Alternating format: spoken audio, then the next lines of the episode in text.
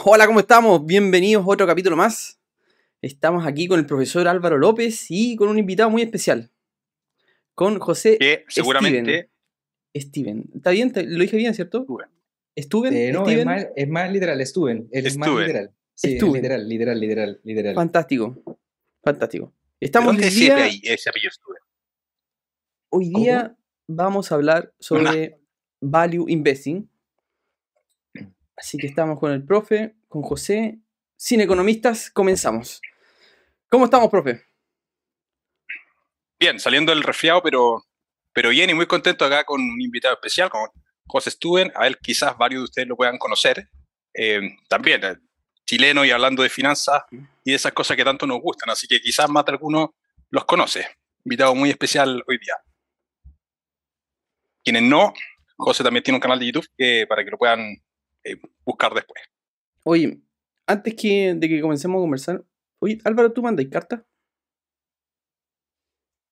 ¿Cartas? ¿Cartas? No. ¿No? Bueno, nos han llegado bastantes reclamos en carta por la duración del podcast. Dura mucho, nos dice. Así que, por honor a los reclamos que hemos recibido, vamos a empezar a hacer un formato más corto y a ver cómo nos va. Así que solamente va a durar una hora y media. Lamentablemente no vamos a contestar todas las preguntas que llegan. Así que vamos a tratar de darle prioridad a las mejores preguntas y vamos a tratar de escuchar y, de leer los comentarios que dejan de la mejor forma posible. ¿Ya? Oye, pero estamos aquí con un invitado súper especial, eh, José. No lo conocemos, queremos conversar con él, queremos que ustedes lo conozcan. Así que José, cuéntanos, partiendo por tu edad, súper joven. Chuta, entramos, entramos duro. Eh, oye, primero antes que todo, gracias por la, por la invitación. Eh, es, es, como raro, son canales que... O sea, es raro que un canal que tú has visto desde hace mucho tiempo de repente te inviten. Es una sensación súper, súper rara, súper rara. Eh, así que gracias por la invitación. Oye, ¿es verdad que te llegan reclamos en carta? ¿Formato carta? no, en, Telegram llegan, no. En Telegram, Telegram están llegando. No, pero es para que darle, darle un poco más de, de, romanticismo. Es importante darle romanticismo a la, a la, audiencia. Está bien, está bien, está bien. Está bien. Oye, eh, Napo, tengo 33, a veces se me olvida, a veces tengo que calcular y decir, tú nací en 89, eh, se me olvida, ahí, desde que cumplí 30, que como que dejé de contar, no por nada en particular, sino por, por despistado nomás. O sea, como que no es algo que te pregunten normalmente cuántos años tenés. Em, pero eso, tengo 33, no soy tan joven, aparentemente, no sé, ¿qué edad tienen ustedes? Yo tengo 39. Yo tengo yo 37. Así que el, más joven de los tres, sí o sí. Ya, ya, ya, ya. Pero, ¿Casado? Bueno. ¿Casado, José? Casado, casado. Felizmente casado desde hace un año. Eh, me van a pegar, Me van a pegar. Desde hace como un año y medio. Sí, felizmente casado. ¿Tienes hijos, José? No, aún no. Aún, no. pero está, están los planes coming soon. Fantástico. Sí. Oye, José, cuéntanos un poco. Estamos igual con José. José tiene un perro igual que ellos. Ah, Álvaro. Somos papás perrunos. También está planificando ser papá. Es una. Está caro el kilo guagua. es caro, es caro, no, está caro. No me lo digáis, no me lo digáis. No, si nos podemos hablar de, de ser papá, sabéis que tengo harta, hartos kilómetros ahí. Eh, Oye, me, da risa el, el, nombre, eh, el cine economista, porque, bueno, yo no sé qué profesión tienen ustedes, yo soy comercial, pero no por el lado de economía, me fui por el lado, por el lado bueno de la fuerza, eh, por el lado de administración, finanzas específicamente. Y, siempre tiro tallas también de, con, con los economistas, de que nunca la chuntan. Tiro, tengo amigos economistas y no, nada contra ellos, son tallas nomás. Sí, me, me dio mucha risa el nombre sin economista. no, es parte, está bien. es parte del humor negro que tenemos acá. Pero no, no nosotros no, nosotros no somos economistas ni ingenieros comerciales, Nada que, pero, pero tenemos formación en, en escuela de negocio. Estudiamos con el Álvaro, estudiamos gestión. Nos, nos fuimos compañeros, nada, así casualidad. Eh, después de hacer el MBA nos, nos conocimos, pero no. Pero nunca estudiamos juntos, nos conocemos después. Ya. O sea, es casualidad que no. de- El destino junta. claro, destino es que, es que es casualidad que uno, uno, después de estudiar gestión, como que a uno le termina gustando esas cosas. Rara la cuestión. Bueno, Oye, pregunta, ustedes dos estudiaron un MBA, ¿o no? sí. Sí, yo yo también. Que en- si lo pudiera resumir en una palabra, ¿cómo lo catalogarían? No, no en una palabra, en una frase. Yo lo Mucha en- expectativa, ¿Ya? baja, baja realidad. Esa, esa es mi frase. Eh, yo, yo lo dejaría como es un, es un lindo certificado. Es un lindo certificado. No, yo, yo tengo sentimiento mm, bien opuesto al respecto. Yo siento que me sirvió mucho. De hecho, yo creo que. O sea, tú que estudiaste comercial, yo creo que no, no aplica mucho. Pero, por ejemplo, yo no, no vengo de un área de, de la, de la ciencia administrativa. Yo estudié ingeniería, nada que ver. Y, Ingeniería dura. Claro, lógicamente. La, Entonces, la- la de verdad, la que tiene física. o sea, claro, estudié Química. física, ocupaba destornillador también en las clases, pelaba cables, ¿no? Decíamos pura cabeza de pescado. Pero bueno, bueno, la cosa es que yo siento que a un profesional de esa naturaleza le, le aplica muchísimo. Le aplica muchísimo estudiar una, una formación de gestión de esa naturaleza. Sobre todo la parte más blanda, porque uno cuando. Como- Uno como ingeniero te dicen algo de como que desarrollar habi- habilidades sociales y tú decís, "¿Qué- ¿pero qué cresta es eso? ¿Qué, qué es eso? Pero si no, ya, ¿cómo me califican a mí por tener amigos o por influir en las personas? No, no, no, no te pueden poner nota por eso. Y resulta que las habilidades que más priman en la era de hoy son las habilidades sociales. Eh, las al- mal llamadas blandas. justamente. No tienen nada de bla- Así como que las menosprecian como si. No, pues son las habilidades fáciles. Y no son las fáciles. Justamente, y son, y las que tienen más peso hoy en día. Y es impresionante. Y para mí fue como un golpe de realidad haber entrado a un programa de esta naturaleza. Por, es- por ese camino, lógicamente. Y claro, Eso más yo- humano. sí, me hizo mucho más humano.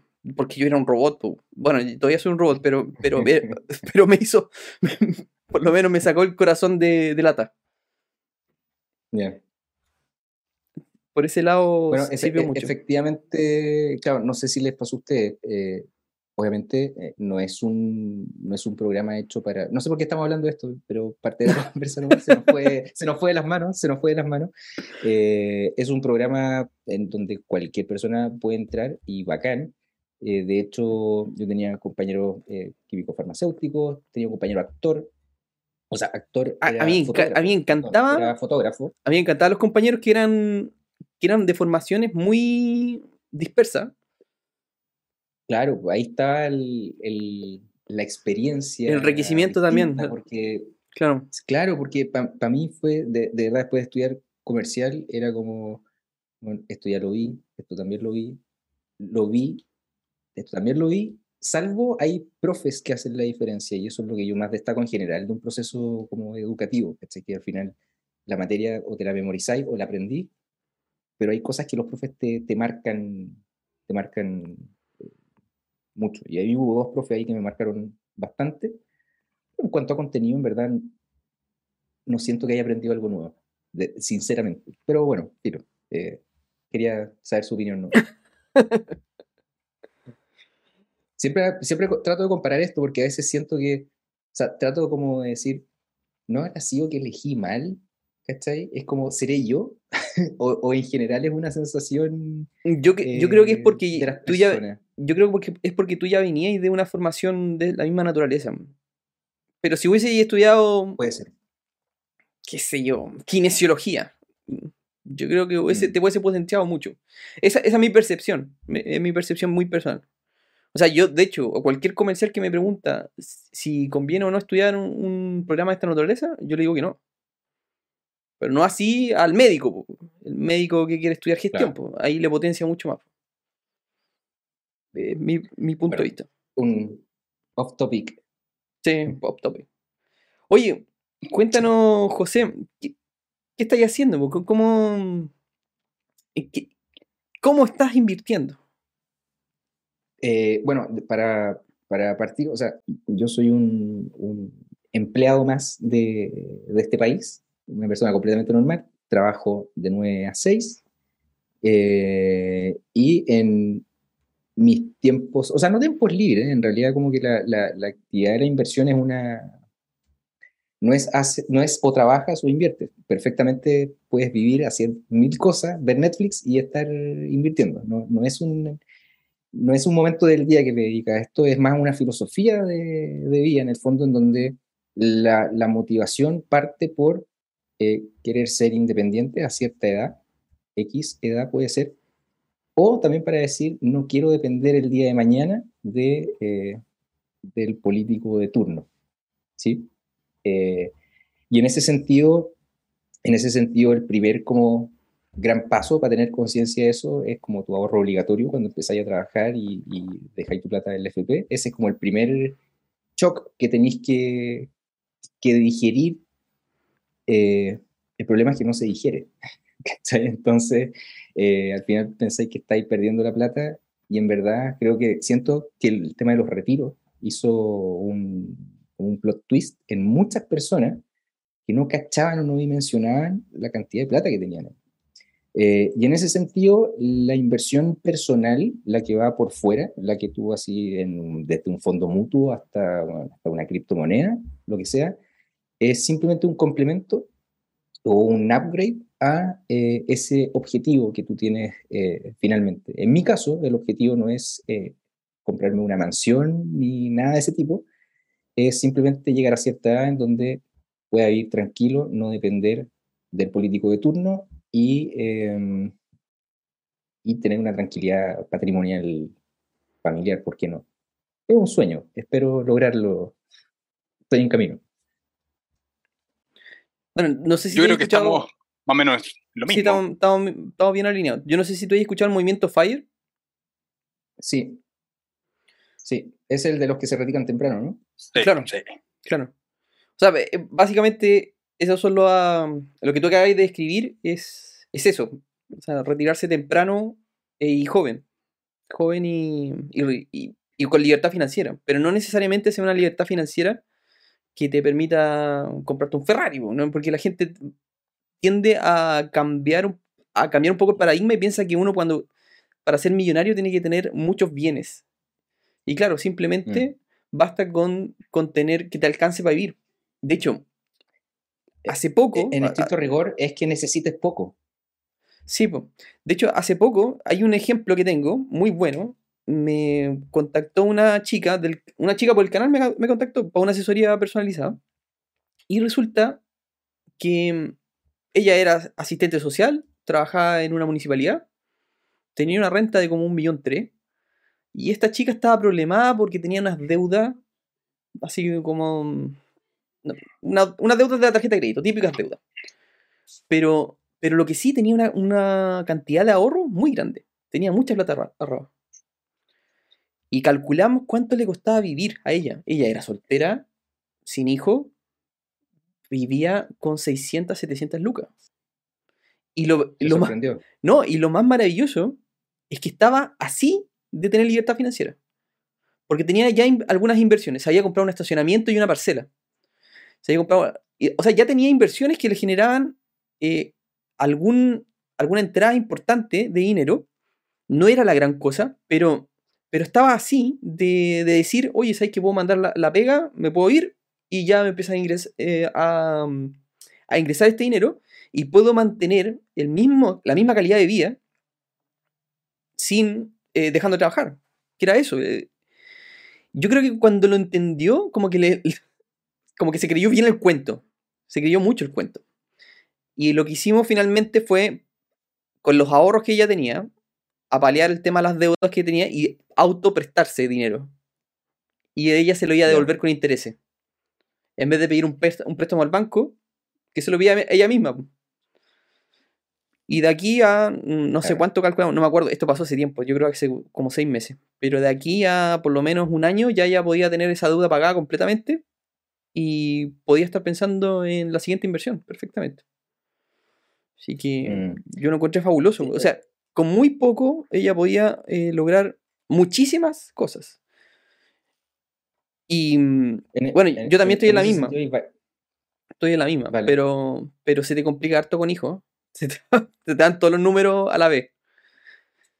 Sí, no, me, me imagino, como decíamos antes, el- el- es caro el, el kilo de, guagua. Eh, en ese sentido, eh, hay, hay distintos, distintos ángulos desde mi punto de vista para mirar este, este famoso problema de, de cómo resolver el tema de la libertad financiera, que la libertad financiera al final no, no, no es, oye, ¿sabéis que llegó cierta edad en donde yo me voy a ir a vivir al Caribe o a tal sol y no voy a hacer ni una cuestión y voy a tomar piña colada? En el fondo, el concepto de libertad financiera, esa es como la, la caricatura, pero a mi entender es simplemente tener la libertad de poder trabajar en lo que quiero, si es que tengo las habilidades para poder encontrar esa pega. Eh, tú, si quiero ser futbolista, si quiero ser futbolista y me meto a un club amateur, ¿puedo vivir de eso? No me va a entrar mucho ingreso, pero voy a tener la libertad de poder hacerlo, aunque reciba poca plata, porque voy a tener otra fuente, ya sea dividendos de departamentos, dividendos de tus acciones, de lo que sea, que te va a poder sustentar esa libertad de elegir qué es lo que quieres hacer con tu tiempo libre o mandar a la cresta a un jefe o simplemente, ¿por qué no irte un año a viajar al sudeste, trabajar recogiendo guinda para aprender un idioma? Eh, en el fondo es libertad en su, en su espectro completo. Eh, esa es mi forma de entenderlo. Y, y una vez que tú entiendes eso, empezáis a ver las estrategias, ya, cómo lo logro. Una de las cosas, lo que tú decías, que era el tema de armarte primero un presupuesto, saber con cuánto tú vives, ¿cachai? ¿Cuál es el, cuál, ¿Cuánto es el piso que tú necesitáis para vivir? Llámese vivir las compras del supermercado, llámese el arriendo o el dividendo que estáis pagando, llámese las cuentas básicas, eh, obviamente dejáis afuera los pubs, el carrete, todas esas cosas. Eh, simplemente es lo higiénico para poder vivir como un ser humano en el siglo XXI. Eh, y ahí ya empezáis a hilar más fino y a decir como ya, ok, supermercado te voy a inventar 300 lucas. Ya, pero, y dentro del ítem supermercado, eh, todo lo que compro en el supermercado es, es esencial y así empezáis, así empezáis a buscar optimizaciones y algo que es fundamental, y yo creo que van a estar de acuerdo conmigo, es tener un partner o una pareja, me refiero, sea la que sea, eh, que esté en la misma sintonía que tú. Porque si no, eh, todos tus esfuerzos se van a transformar en una pesadilla y en una pelea constante. Eh, es, es, un viaje junto, en el fondo, si es que estáis en pareja. Si estáis solteros, eh, corre por tu cuenta. 100% de acuerdo. O sea, el compañero de viaje acá es fundamental. Claro. Sí, claro. Y, por eso tengo, tengo, un perro chico que come tres que come poco. pellets al año. no, mentira. No hay que llegar al extremo de, de ser un cagado compulsivo. Eh, es, es, es, vivir bajo tus posibilidades, ¿no? Simplemente eso. No porque ganéis tres palos te vaya a gastar los tres palos. O sea, bueno, puedes vivir con menos, en serio. De verdad que puedes vivir con menos. Sí, 100%. De hecho, lo ideal es vivir por debajo, cosa que, eh, de hecho, yo he visto personas que ganan, una persona que conocí, 12 millones de pesos al mes. No llegaba a fin de 15. Es una, eso es, bueno. Sin E comentarios. inversión es cero, Mm. cero inversión y no llega a fin de mes, con 12 millones mensuales. ¿Tú cachai que la, la, la riqueza, el, el, el, wealth en el fondo, eh, no se mide por el ingreso, se mide por el patrimonio? O sea, una persona rica no es la que gana 20 palos mensuales. Es decir, claro, tiene un flujo envidiable, yo también lo quiero. Pero si tú no tienes el stock que te sostiene cuando ese flujo ya no está, está ahí cagado. Entonces son riquezas mal entendidas muchas veces. De hecho, muchas veces se pregunta, oye, ¿cuánto ganas? Pensando que la riqueza es eso. Y la riqueza es 100% patrimonial. La riqueza no es flujo, es stock. Sí, y además la riqueza, y ese es otro punto, que es que la riqueza no se ve. Por ejemplo, nadie que está viendo esto sabe, por ejemplo, cuánto, cuánto puede ser la riqueza que puede tener José o Cristóbal o yo o las mismas personas que están. Porque no vemos la cantidad de fondos mutuos que una persona puede tener, o los ETF, o las acciones, o los bienes raíces, o lo que sea. No se ve. No se ¿Qué es ve, lo que y se ve? y Se ve el no se Ferrari, declara. se ve el auto caro, se ve la ropa cara, eso es lo que se ve. Sí. Y, y eso es lamentable porque hay ciertos puntos en los cuales yo siento que muchas personas se saltan el proceso. Para mí, la visión que yo tengo es que el proceso de creación de riqueza financiera pasa por generar ingresos, independiente de cuál sea la fuente de ingreso, puede ser un trabajo, un emprendimiento, lo que sea, ahorrar una parte, invertir en distintas cosas, acciones, ETF, bienes raíces y una serie de otras cosas. Y los retornos pasivos que generan esas inversiones, eso es lo que tiene que financiar el lujo. Y muchas veces nos saltamos el proceso, tenemos un trabajo, nos endeudamos para financiar ese lujo, ese lujo mostrable, ese auto más caro, esa ropa de marca, ese viaje foto- para sacar la foto en Instagram. Exactamente. La foto en Instagram en Cancún, financiado a 36 cuotas con 25% de interés anual. Tengo ejemplos muy cercanos que da pena al final, Mm. pero y te das cuenta después, cuando queda un porro. pues, Cuando pierden un trabajo. Pero cómo, pero cómo, no te lo imaginabas, no te lo imagináis lo que hacían para mantener un cierto estatus mm, heavy, heavy. Pasa más a menudo de lo que se aparenta. pasa mucho más, más seguido. Sí, porque socialmente nos saltamos el, proceso. Socialmente queremos tener el- la ostentación económica. Es lamentable. A mi juicio es lamentable. Ahora, si una persona es haciéndolo así, bien, bien. O sea, no, no es enjuiciable que una persona sea feliz así. Pero yo creo que es un error económico al final. Que en, en- en algún momento se paga y se termina pagando cuando esa persona se jubila, por ejemplo, se pensiona que muchas veces el ingreso pasivo que es la pensión, que es la principal fuente de ingreso pasivo que construyen los países, no, no alcanza. No alcanza para solventar ese, ese nivel de vida.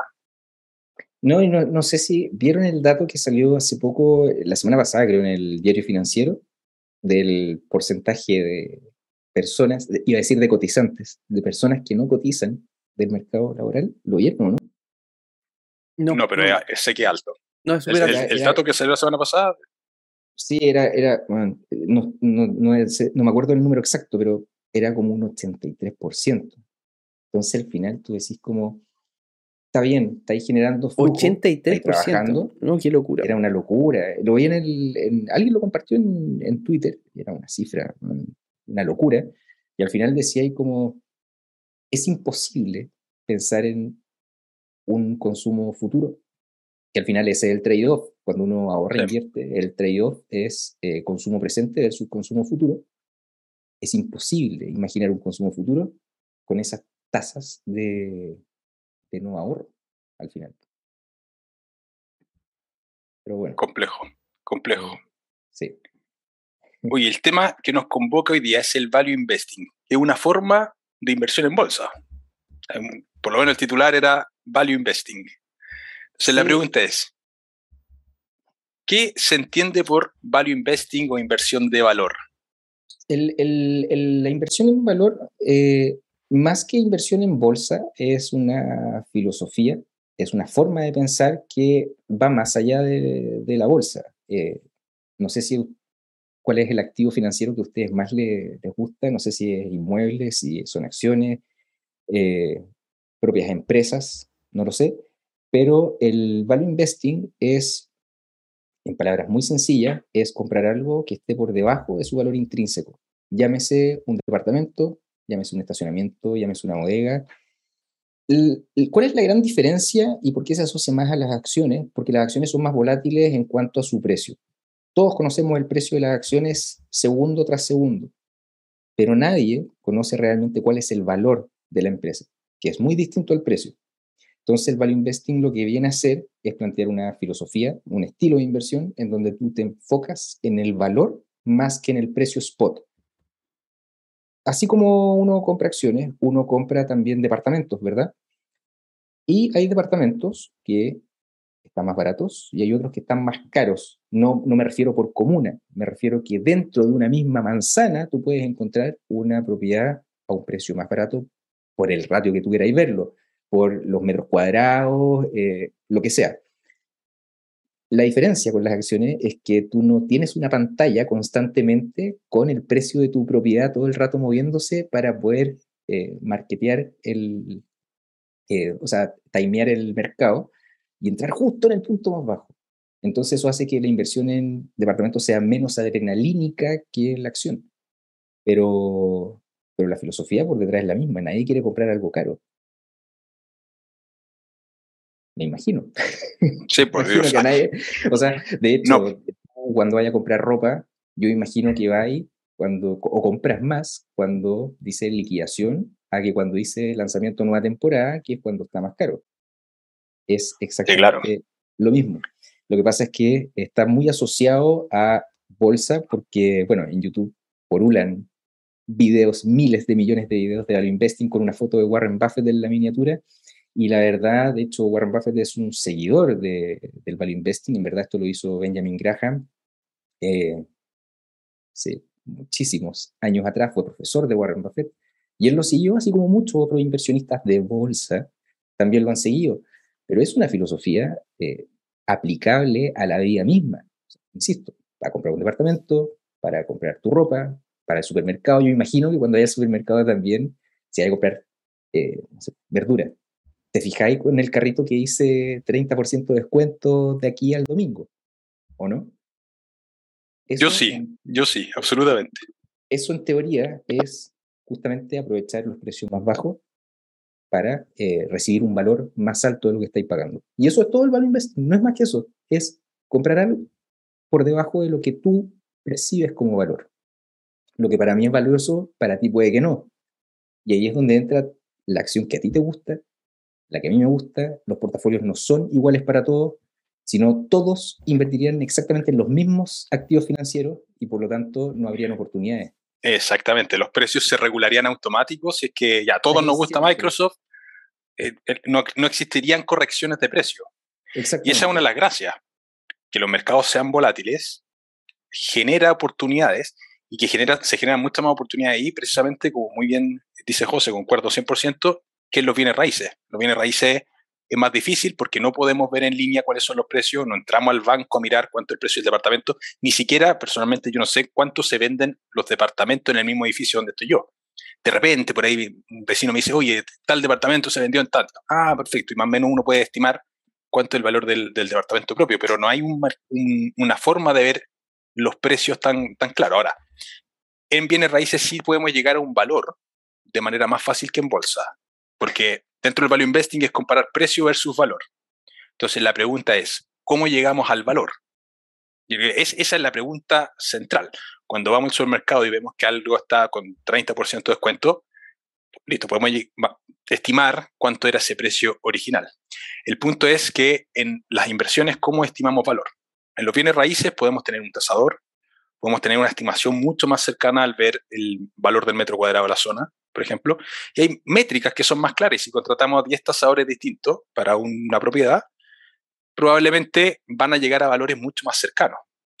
Pero si vemos acciones y vemos, por ejemplo, a los analistas, a mí me gusta mucho ver esto, eh, las corredoras dan unas varianzas de precios de acciones brutales.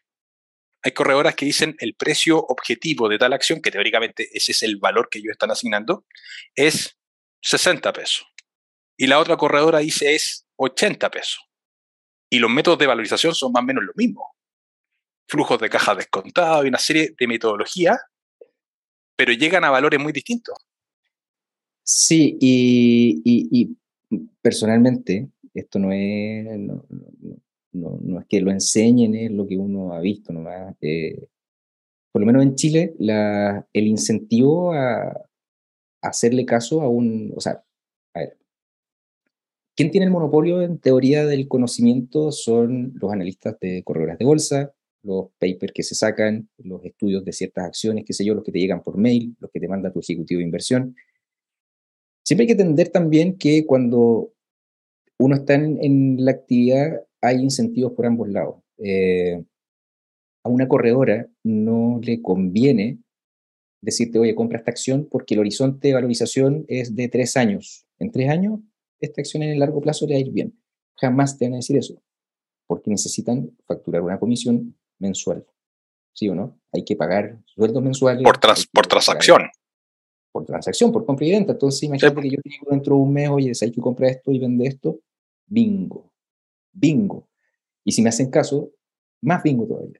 Entonces, por ese lado hay que tener ojo con las corredoras. Y en segundo lugar, creo que está muy llevado también a la cultura de no le, no le voy a llamar inversión propiamente tal, le voy a llamar eh, mercadeo o trading, que desde mi punto de vista no es lo mismo.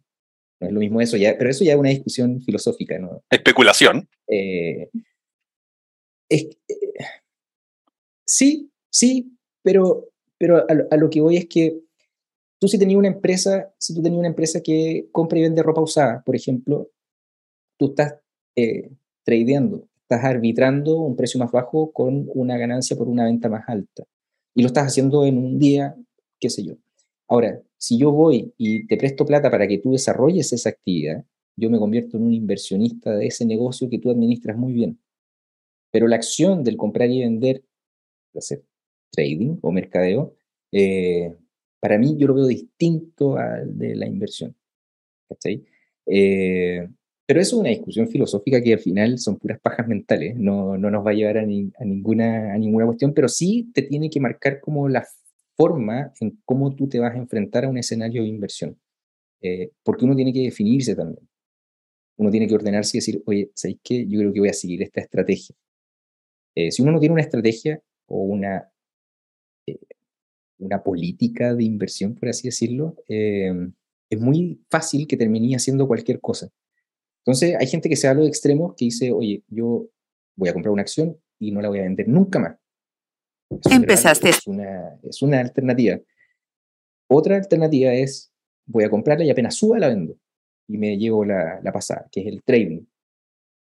Y hay otra que es, eh, vendamos cuando creemos que ya cumplió las expectativas de valor y que en verdad ya llegó a su punto y me voy y voy con otra, que es un punto como intermedio, pero no hay receta en general, o sea, quien quiera llevar una u otra forma es eh, igual de válido. Son formas distintas, ¿no? Hay gente que juega al arco, hay otros que juegan de delantero. eh, no hay receta, pero lo que sí, para dejar un poco claro, el incentivo cultural en, Chile es, no sé si fomentado por las corredoras o por las, eh, sí, ya digámoslo, las corredoras, es eh, hacer trading, porque su negocio también es que tú hagas trading, ¿cachai? Eh, y porque es un tema de comisiones, ¿no? ¿Cachai? El día, que el día que no hayan comisiones por transacción, lo que va a ocurrir es que te van a empezar a ofrecer derivados financieros que se llaman opciones.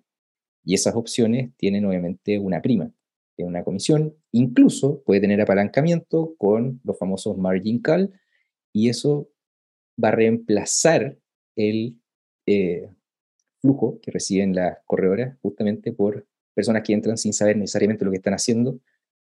Eh, entonces, aunque las comisiones sean gratis, si no sabes lo que estás haciendo, eh, puede ser tremendamente frustrante y doloroso y mala experiencia y vaya a salir a decir me están estafando.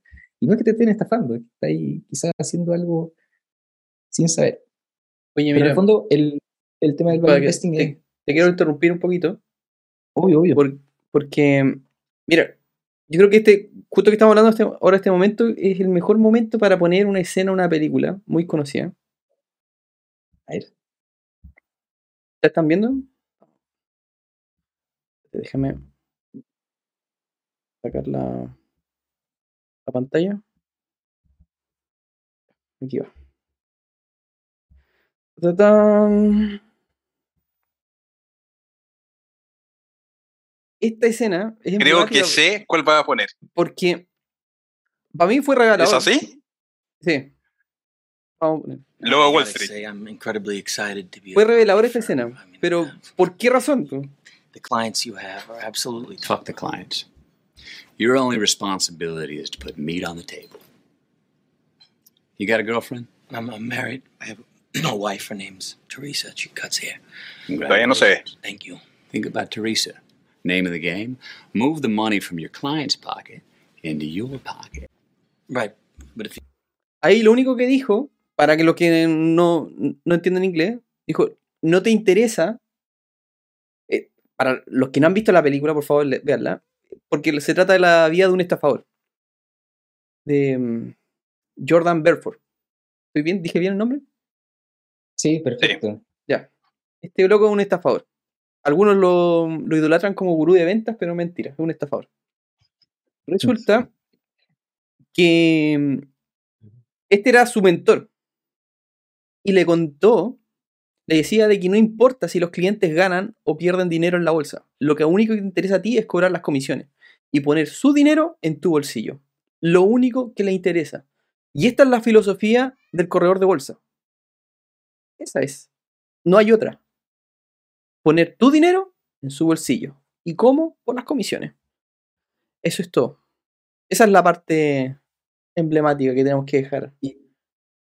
Sí, y, y solo como para cerrar como el, ese tema, para nutrir la, la conversa, eh, había un, no sé si ustedes ubican los premios Salmón. Los premios Salmón Sí, son los típicos sí, lo premios ubico. que Sí. se- por los que compiten administradoras de fondos y en ese sentido no se comportan muy distinto que, que- que las corredoras, porque al final lo que te demuestra el premio Salmón es que el incentivo de la corredora es ganarle a la otra en el corto plazo. Y, al querer ganar en el corto plazo, estás obviando quizás buenas maneras de invertir en largo plazo, que son las que generan más valor, por querer ganar en el corto plazo. Y la, la inversión en estricto rigor no es una carrera de 100 metros plano, es una maratón.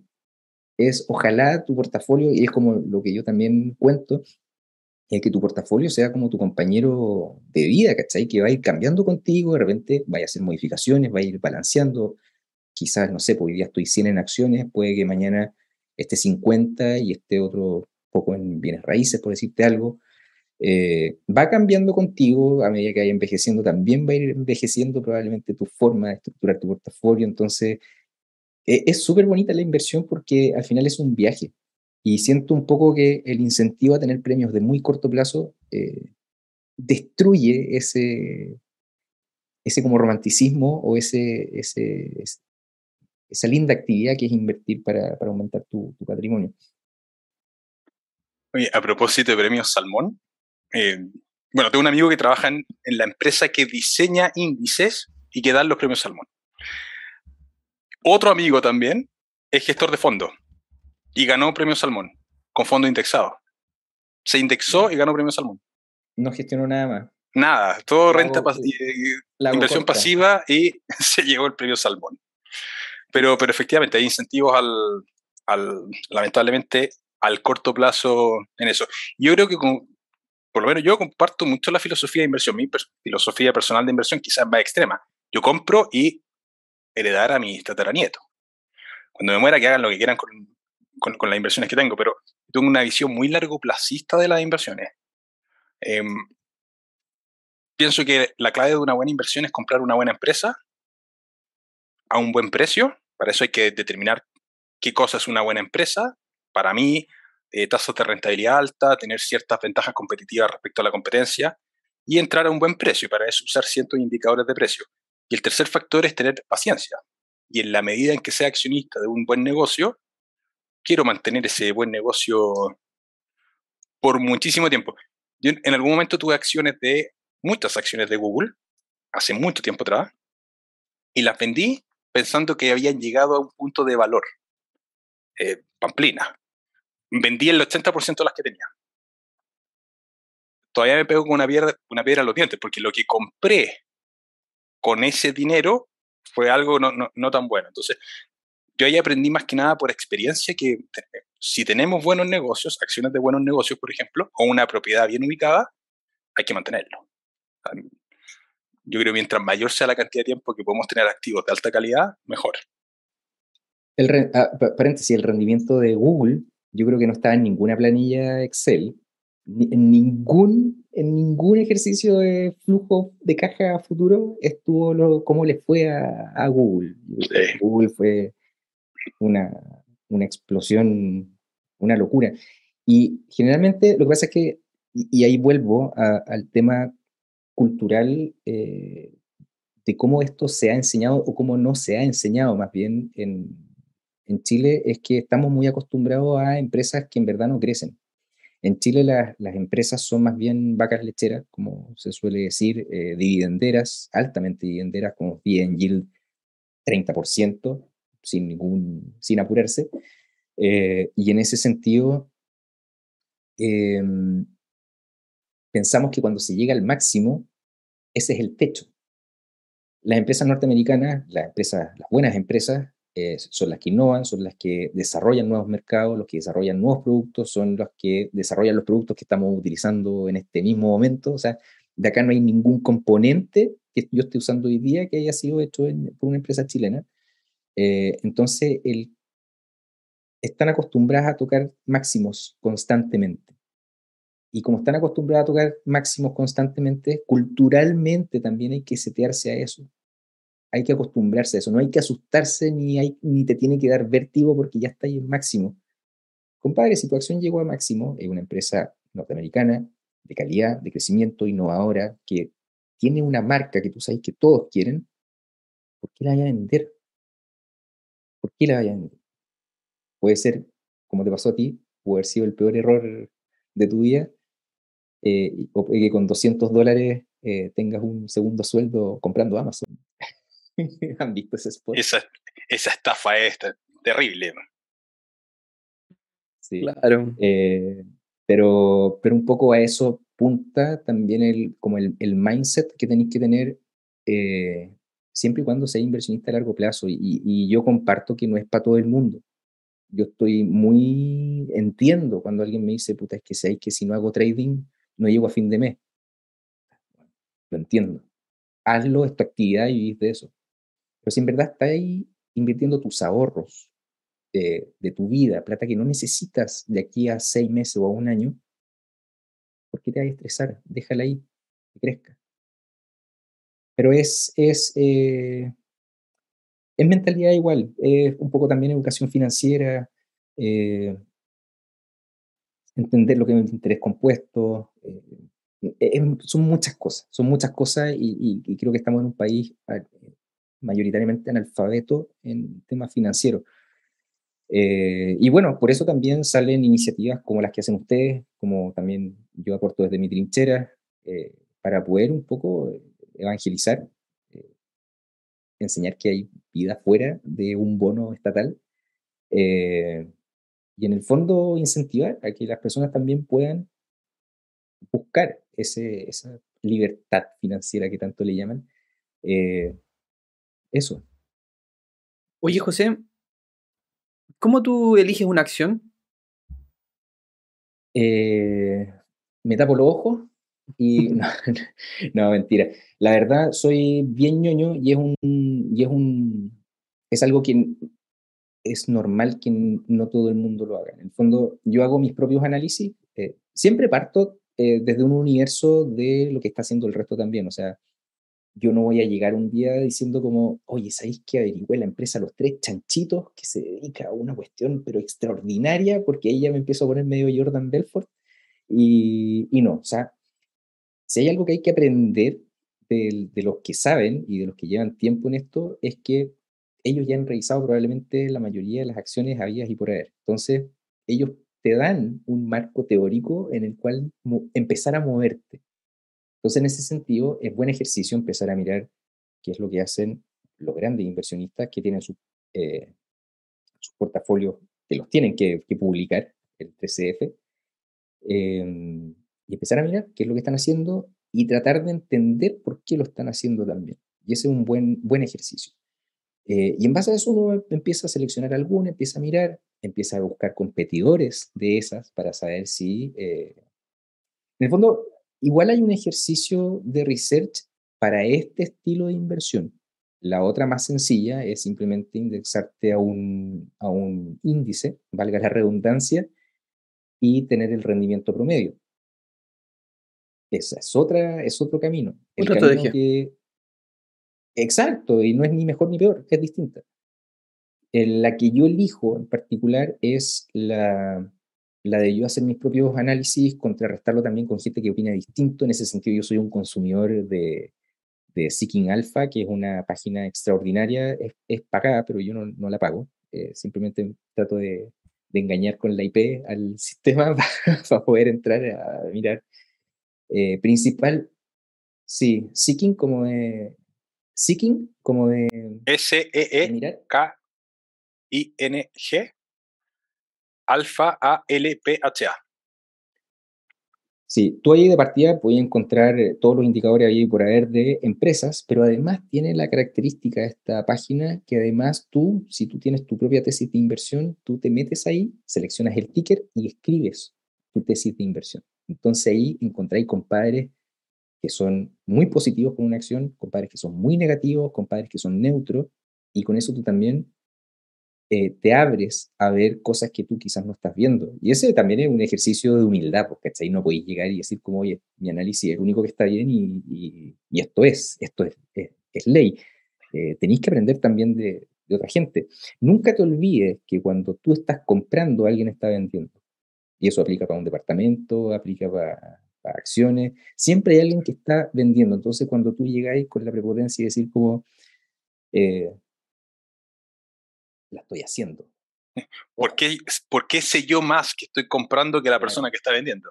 Alguien está vendiendo y por algo lo está haciendo. Anda a saber si es por necesidad, porque necesita la plata, o porque sencillamente tiene una opinión catastrófica de lo que estáis comprando.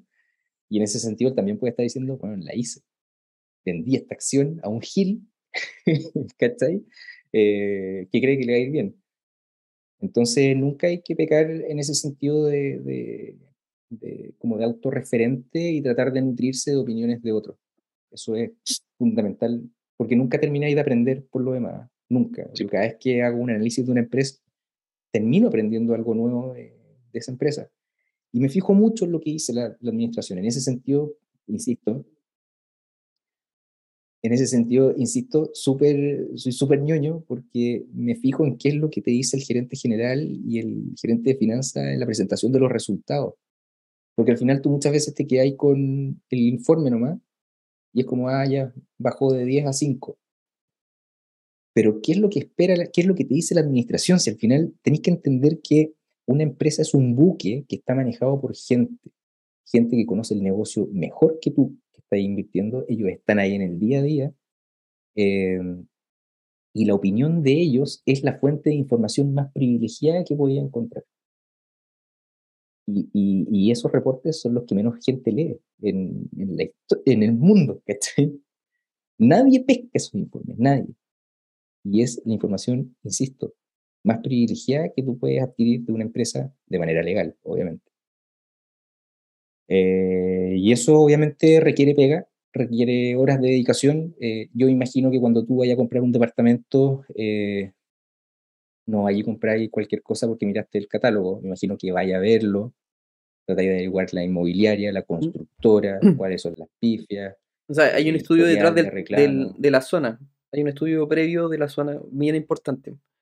Entonces no es como hacen no llegar, por, lógicamente, que si encuentro un, un, departamento, si ya compré un departamento en un, en un edificio y después veo otro departamento en venta, cacho al tiro si está barato o caro. Entonces, eh, es un análisis instantáneo. Es como, ya compraste a 100 y es buena jugada, si te la venden a 100 de nuevo, ahí que bueno.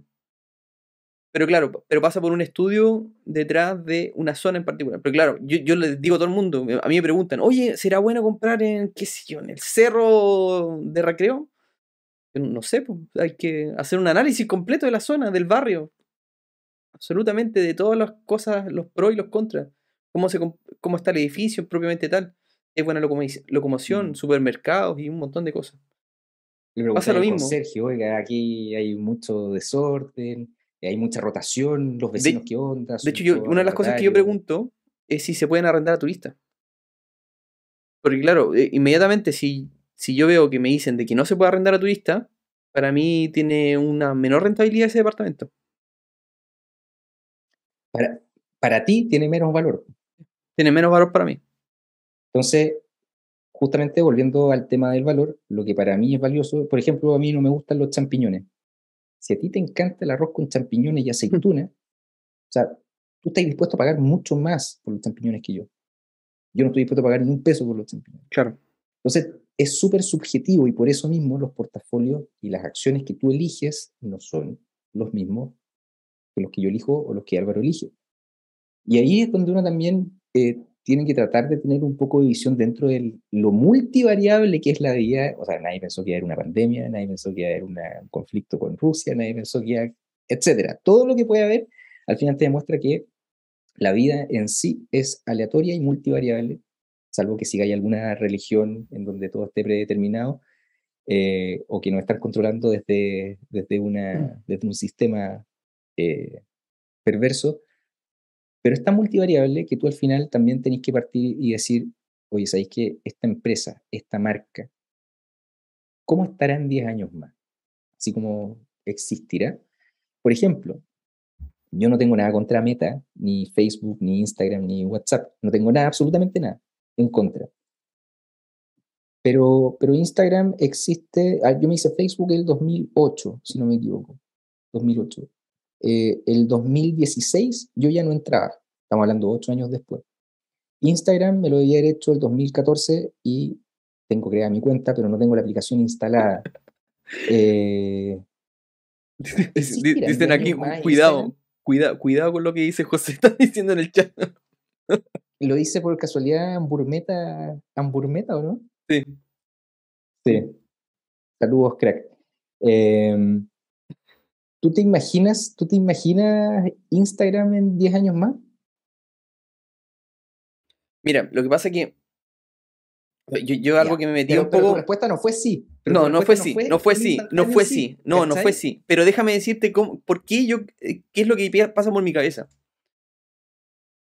Yo he visto, o sea, la, la gente, yo soy más viejo, entonces puedo hablar de tecnología con un poco más de, de autoridad. Claro. IRC. Yo chateaba en IRC. ICQ, Y se Messenger. Latin Chat. No, ¿cómo se llama la otra cuestión? Eh, Chat roulette. no me acuerdo cómo era. La cuestión que era. eh, la cuestión que era como la competencia de Facebook en su momento. A MySpace. MySpace, esa tontera. Fotolog.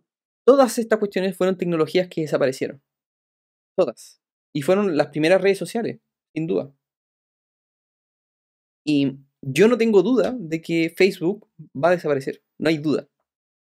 Pero resulta que Facebook se convirtió en una empresa tan bestial y tiene una filosofía súper clara de que, y lo dice abiertamente, si no creamos al próximo Facebook, alguien más lo va a crear por nosotros. Saben que va a dejar de existir. Y por lo mismo se compraron a Instagram. Mm. Y de hecho, no me extrañaría que estén tratando de comprar TikTok. Debieron haber hecho una oferta ya. No me extrañaría. Para nada.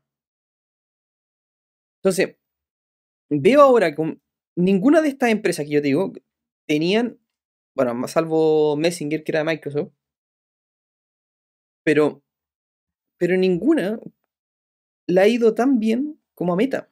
Ya ha permanecido tanto tiempo en el reinado. Entonces yo estoy seguro de que siempre van a estar sacando una, una idea nueva. Y deben estar pensando en la próxima idea. Por eso, como que cuando... Cuando, claro, yo te encuentro toda la razón con lo que estás diciendo, de que, de que es probable que deje de existir. Sí, es súper probable. Y de hecho estoy casi seguro que no va, a, no va a haber Facebook en un tiempo más. Y segurísimo que no va a estar Instagram. Segurísimo. Segurísimo de que vamos a dejar de usar WhatsApp. Y vamos a encontrar otra aplicación mucho mejor que WhatsApp para la mensajería. Segurísimo. Pero nada te dice de que los próximos que hagan el nuevo desarrollo, no te dice nada que no sean los mismos desarrolladores mismos, de los mm. que estáis ocupando ahora. Que estáis usando ahora. Es muy posible. Es muy posible. Eh, es tan posible como tan posible que no. ¿Cachai? Mira, lo único que yo te podría decir, de todas las herramientas que yo he visto a lo largo de la historia, la única herramienta que estoy seguro que va a seguir existiendo en 10 años más, es el correo electrónico. La única que se ha mantenido ahí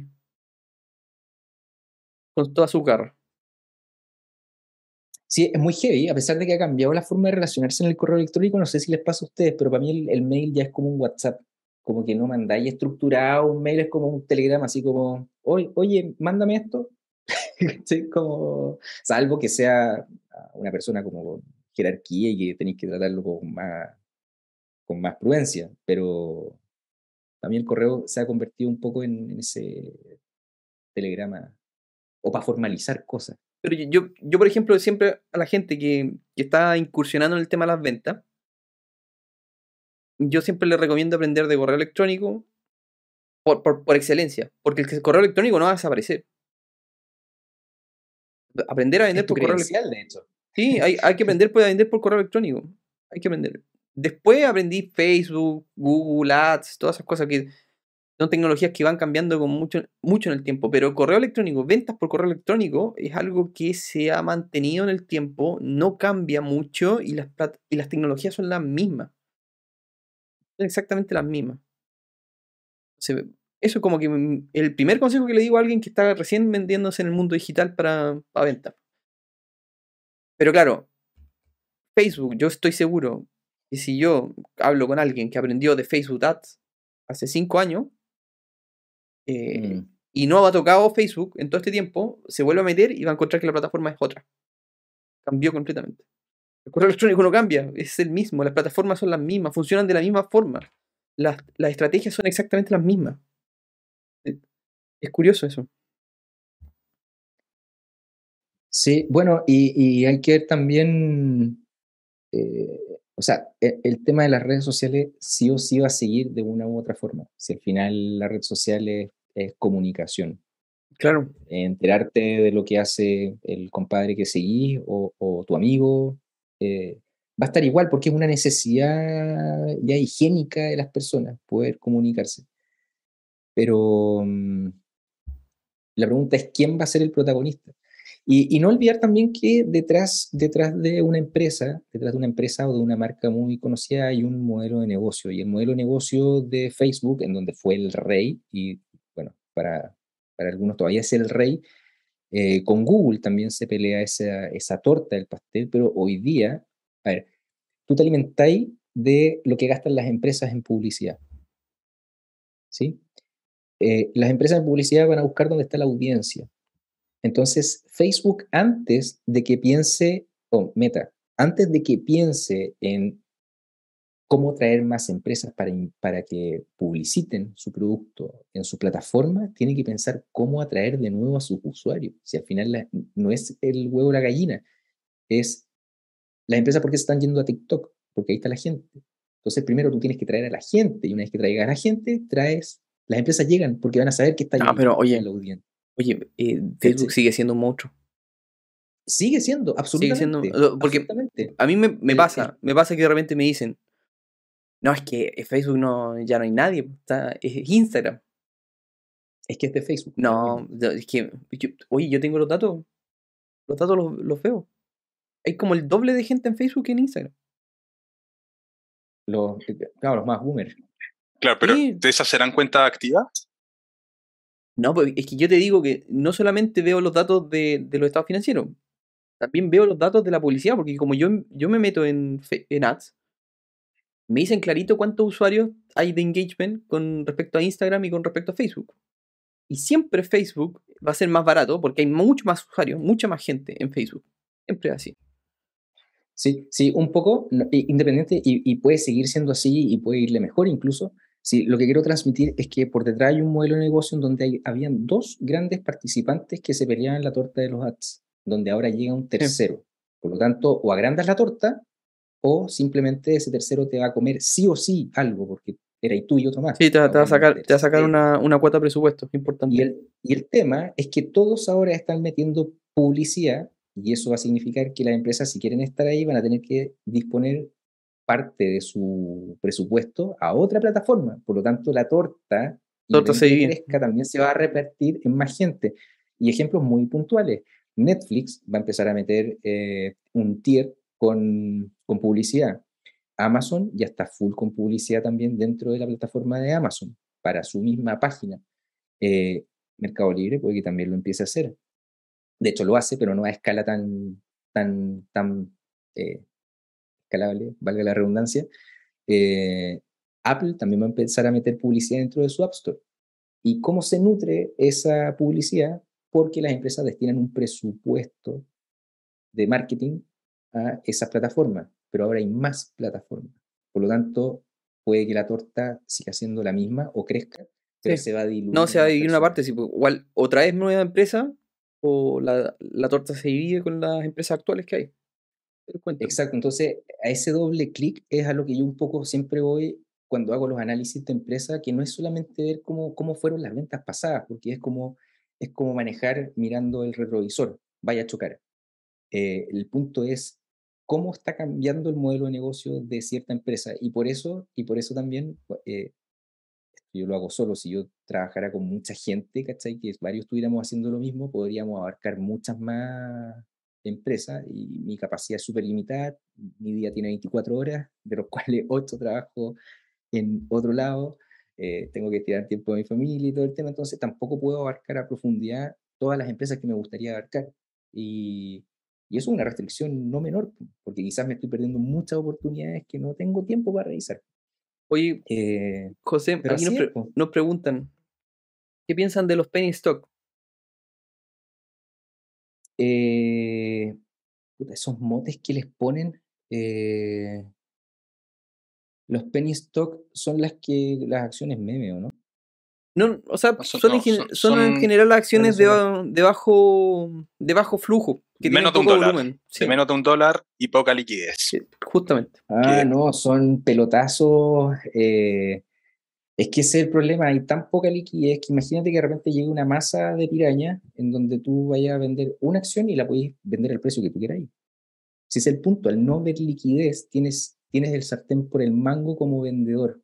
Como comprador te va a saltar cualquier cosa. Eh, por eso hay algunos brokers que te ofrecen comprar acciones con un precio tope, en donde tú dices, ok, yo quiero esta acción que vale 10 pesos, por decirte algo, pero no estoy dispuesto a pagar más de 11. Entonces, cuando haga match, que se ejecute la orden, pero a 11, no más que eso, por decirte algo. Si no compras de esa forma, puedes terminar comprando a 20, 25. Y, y- y esas, esas acciones en general lo que hacen es tener volatilidades muy altas porque el poder, el, sartén, lo tiene el oferente, el que está vendiendo la, acción, no el que está comprando. Eh, mira, una buena empresa eh, no, no va a ser una penny stock probablemente.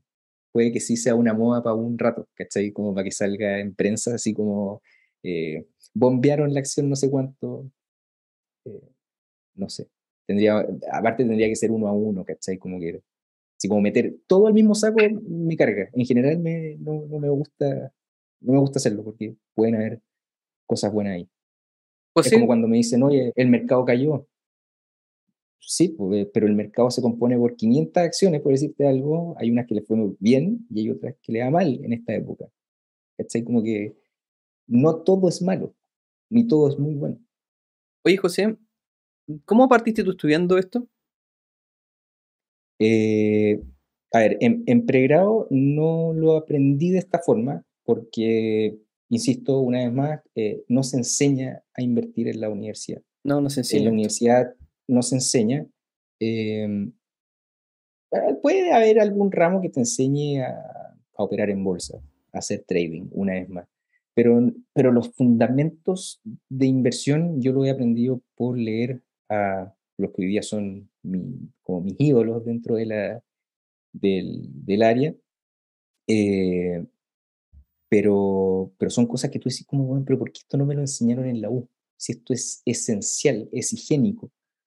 Eh, en la U te enseñan a sacar relatos financieros, a leer un balance y depende del profe, puede que te enseñe a leerlo bien o mal. Eh, yo entendí en el magíster la diferencia entre flujo y stock, solo con eso te digo todo. Eh, eh, insisto, hubo dos profes en particular que a mí me, me abrieron como la visión de que, oh, ¿sabéis que esto es interesante? Lo, me voy a meter a ver. Pero al principio, cuando partí, compraba cualquier cosa, analizaba mal. eh, o sea, yo hasta el día de hoy sigo aprendiendo. Siempre aprendo cosas nuevas porque, porque esto es un arte, no es una disciplina de fórmula, ¿cachai? No es que tú digas, oye, voy a aplicar esta fórmula y listo. No, aquí hay varias cosas. Eh, de hecho, las fórmulas, cuando uno, cuando uno hace flujos de caja descontados, eh, no es que tú llegues a un precio y es ese el precio. Tú lo que tienes que hacer es pensar en un ancho de banda en donde tú decís, oye, si la acción se mueve por acá, está entre este intervalo, yo podría pensar en entrar. Si excede esto, ya estaríamos hablando de algo caro. Pero son anchos de banda, jamás vaya a llegar a un precio exacto. Nadie jamás va a llegar a un precio exacto cuando el analista saca el paper y te dice, oye, eh, en Tel, en 5.500 pesos, ese es el target. Es como, ya, pero llegó a 4.449, ¿qué hago? No, weón, ¿cachai? Es un ancho de banda, es, un, es, un, es una carretera por la cual tú te puedes mover. Eh, no es un número exacto. Jamás se reviente en la cabeza tratando de buscar un número exacto porque no existe. Eso es algo que yo aprendí tarde también. Yo aprendí súper tarde. Sí, pues es de hecho un, un, rango de precio que además, usando distintos métodos de valorización, se van a llegar siempre a precios distintos. Entonces, lo que dice José es que, claro, hay que buscar este rango de precio y las corredoras, de nuevo, te, te dan el precio objetivo. Te dicen Entel 5.500. Eso te dice la corredora del Banco de Chile. La del Itaú te dice Entel 5200 como su precio objetivo. ¿Y por qué? Porque el método es más o menos similar, pero los drivers que meten en la fórmula son distintos, dependen del analista. Entonces, nunca llegan a precios muy similares y, y, es un problema. Entonces, para mí sería intelectualmente mucho más razonable que las corredoras te dijesen, nosotros estimamos que el rango de precio de Entel oscila entre 5.200 y 5.800. Mm. Eso sería intelectualmente mucho más razonable, porque además hay distintos métodos de valorización, no es uno solo. De hecho, es curioso porque no solamente es más razonable desde el punto de vista como intelectual y, de, como de humildad, decir como, bueno, yo no tengo la razón, sino que además me llama la atención que se fijen en un precio exacto porque con eso te estáis casando literalmente con una alternativa en un millón. Y, está tu prestigio también, pues, ¿cachai? Como, como corredora. Entonces, a mí me, me, gustaría tener una conversa con, con, alguien que trabaje en esa parte eh, para entender un poco cuál es el, la mentalidad que hay detrás, ¿cachai? Eh, capaz que sea como cualquier otra pega en donde alguien llega y dice, no, esto se hace así porque siempre se ha hecho así. Y yo aprieto el botón y se corre la macro y se actualiza y capaz que sea así, capaz que sea así, no tengo idea. Eh, pero me gustaría, me gustaría saber un poquito más de, esa, de ese lado de la, de la trinchera. Oye, José, ¿qué le recomendarías a los auditores que nos están escuchando ahora si quieren partir a estudiar el value investing? Eh, que lean un libro que se llama El inversor inteligente. Creo que es el mejor libro. Eh, yo no soy muy lectófilo, para nada. De hecho, tengo déficit atencional, me distraigo al tiro con una notificación del celular. No, nunca he sido muy bueno para leer, pero ese libro, ese libro tiene las cualidades de... Ahí lo está mostrando. Ese libro tiene, la, tiene las cualidades de ser muy aterrizado, no necesitáis un conocimiento tan abundante, te vas a encontrar con palabras técnicas, obviamente, pero, pero las googleáis y listo. Pero lo que quiere transmitir el, el autor es, es lo fundamental, es lo fundamental y es lo más importante. Otra cosa, no es necesario saber tanta paja mental. El otro día con Álvaro hablábamos eh, de si, oye, haría ahí un CFA, ¿cachai? Para sacar esa certificación, para trabajar en un banco de inversión, y es como ni cagando, porque es demasiada, es estudiar demasiado, demasiado, demasiado, demasiada paja mental a llegar a un resultado probablemente menos óptimo o igual de óptimo que con un análisis mucho más sencillo. Si, insisto, no necesitáis llegar a un número exacto, necesitáis tener nociones de cuándo algo está barato y cuándo algo está caro. Nada más que eso.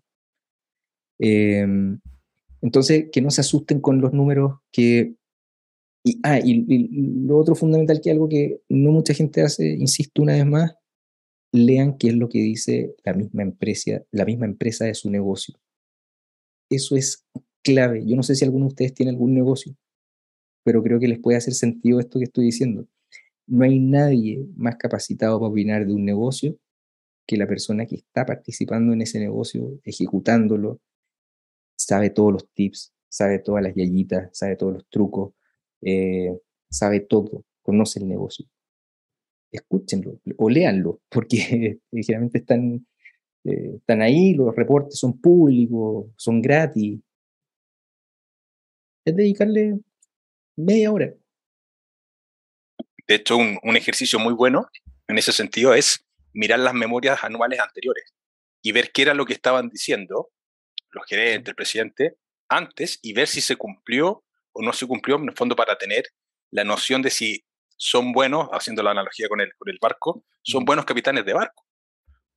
Sí, nosotros cuando analizamos una, una acción en el, en el, canal, un poco hacemos eso. De hecho, hoy día estábamos viendo Nvidia y lo primero que, que yo me sorprendí del informe fue que decepcionaron y no decepcionaron solo porque el mercado está peludo, sino porque ellos se habían comprometido con algo en el trimestre anterior y lo comparamos y no se cumplió.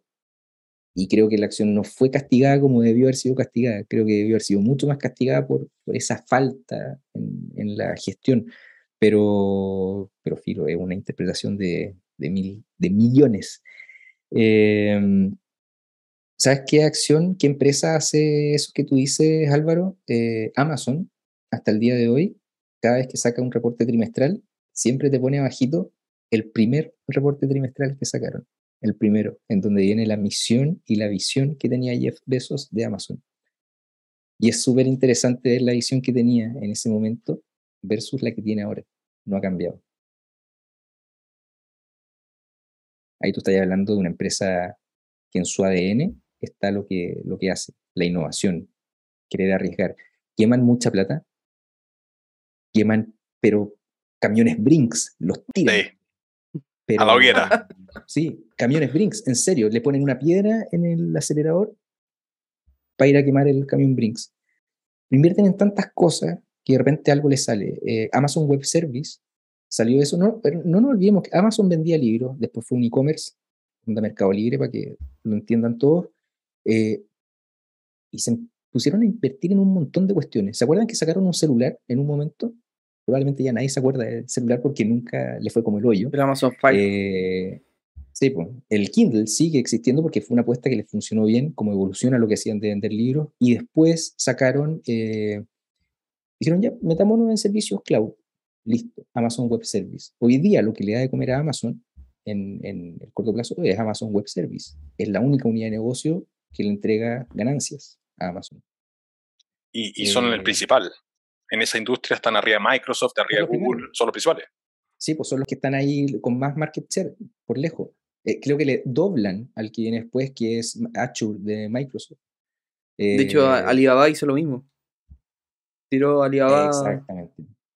Alibaba, Web Alibaba tiene otros problemas, pero eh, tiene un problema de, de, entorno. Pero, de país, de país claro. de origen.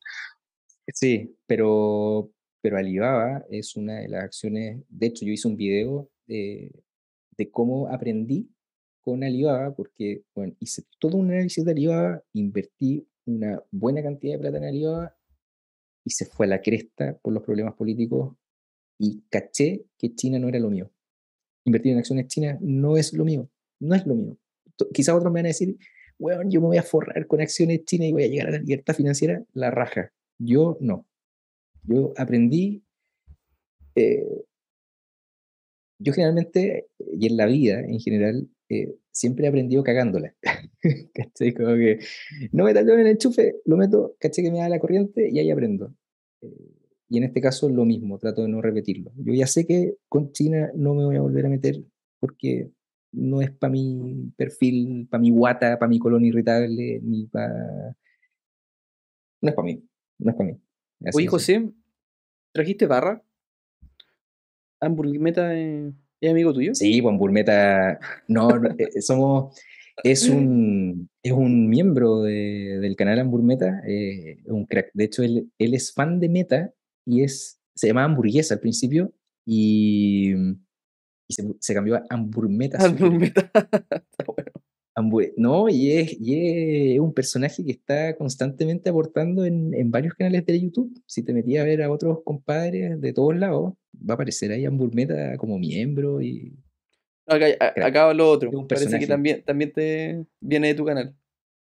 Sí, pues estábamos en el otro lado y en el otro lado. Burgos. Neme- Ah, los, lo, Sí, pues estábamos allá, terminamos con un cuarto para para las nueve y les dije, Ah, oye, pásense para acá, pues, pásense para mira. acá porque vamos a estar en... ah, por eso, Sí, por po. eso la barra. Bueno, tan- No, estoy, no, no lo estoy viendo porque... Ya, Alejandro para TK, otro más, el- también dice.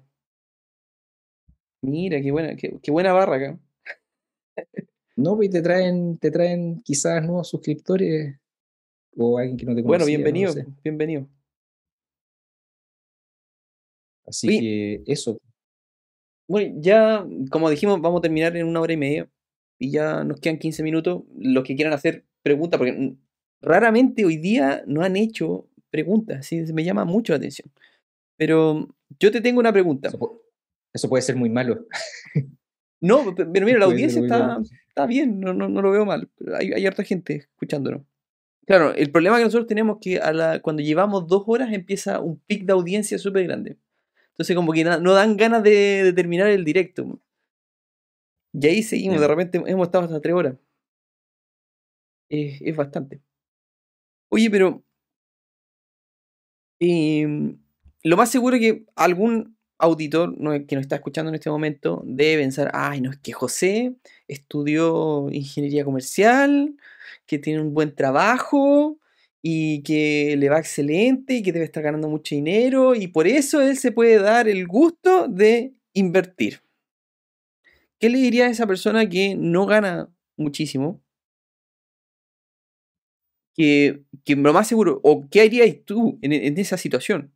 De que, porque lo más seguro, me pasa a mí muchas veces de que, o sea, da lo mismo los, los estudios que uno tenga en el fondo.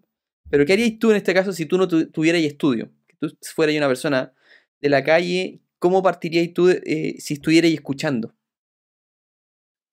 A ese José que no estudió, ¿qué le diríais? Es súper es súper peludo ponerse en ese lugar, para hacerte como bien, bien honesto. Eh, a ver, partamos porque quizás la mejor inversión que uno puede hacer es uno mismo. Entonces, si es que, mm, si es que no tengo ninguna habilidad para hacer nada, que lo dudo, porque todos tienen alguna habilidad, alguna cosa, para hacer sushi, para hacer video, lo que sea. Eh, pucha, yo sé que quizás si alguien está escuchando en esa situación, probablemente va a decir como, ah, está diciendo puras weas, no tiene idea de lo que es estar en esa situación. Eh, yo creo que primero uno tiene que buscar como en qué es bueno y en base a eso está bien, no te vaya quizás pagar un curso eh, ni siquiera online porque tenéis otras prioridades. eh. Es bien peludo porque en general, en- a ver, alguien que no tiene tanto ingreso o que, o que, o que en verdad está tan apretado que ya es como, weón, gasta menos, obvio, esa es la receta típica, gasta menos, pero es que, weón, ya no, no- si gasto menos no como, ¿cachai? Como que no- hay que reconocer que eso es una realidad también, entonces uno no puede ser como tan displicente de decir como, ah, pero bueno, ahorra más, sí, es fácil. Em, trataría de alguna forma, legal, obviamente, tratar de aumentar mis ingresos eh, lo antes posible, porque definitivamente si estáis muy, eh, si estáis muy en la mierda, por así decirlo, no tenéis que recortar gastos nunca más. Ya puedes vivir de esa forma, subiendo obviamente un poco tu, tu nivel, pero ya puedes vivir de esa forma. Entonces todo lo nuevo que llegue puede ser o para mejorar tu calidad de vida o para ahorrar o para invertir. Pero para eso necesitáis generar más lucas, de una forma legal, insisto. Em, yo trataría como no pensar en recortar gastos, sino en tratar de aumentar los ingresos rápido. Rápido. Puta, trabajando en alguna otra cosa. eh, ¿Pero cre- crees que es una limitante? en qué soy bueno. ¿Crees que es una limitante para invertir en acciones o en esos instrumentos? Ah, no, nada. Tú puedes partir con 5 lucas. Si el tema es que, el tema es que tenéis que tomar esas 5 lucas y en vez de, De salir a carretear. weón, de comprarte una hamburguesa, eh, ahorrarla o invertirla. Si al final es eso, pero me, me pusiste en una situación como extrema, así como que en Te- verdad te veo complicado. más. Te veo complicado. Es que es, es que es peludo, es peludo, es peludo una situación así. Debe ser muy peludo. Debe ser muy peludo. Oye, bueno, se, mira, animó, el otro día- se animó el chat, se animó el chat. Hay hartas preguntas. Otra- Dale, cuenta, cuenta. La, la, la otra vez hablaba con, con hace, hace un tiempo atrás, con, con unos cabros de, de DBA, que es una administradora de fondos, que los invité porque ellos tienen un podcast que se llama Animales Financieros. Y los invité. Y uno de ellos nos contaba que en la oficina hay una, la señora que hace el aseo, eh, no tenía idea de ahorro, nada.